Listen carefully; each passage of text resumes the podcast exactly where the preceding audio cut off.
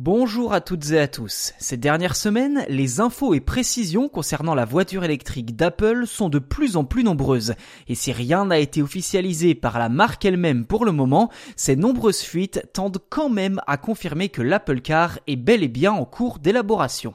Un chiffre tout d'abord, 3 milliards d'euros. C'est ce que souhaiterait investir Apple dans le constructeur automobile Kia d'après le site coréen Dong-A. Objectif, pouvoir utiliser l'usine du géant asiatique situé dans l'état de Géorgie aux États-Unis. Et toujours d'après cette même source, la production de l'Apple Car serait censée débuter vers 2024 avec un objectif de 100 000 véhicules produits chaque année et qui pourrait même atteindre la barre des 400 000 en cas de succès. Autre source plutôt fiable en ce qui concerne les dossiers Apple, l'analyste Ming Chi Kuo vient de publier un rapport au sujet de cette mystérieuse voiture électrique.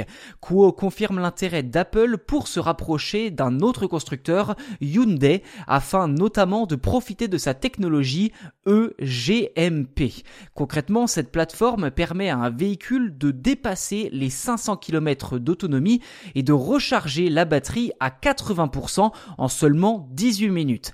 La vitesse de pointe du véhicule peut même atteindre 250 km heure et passer de 0 à 100 km heure en moins de 3,5 secondes. Autant de caractéristiques dont l'Apple Car pourrait bénéficier.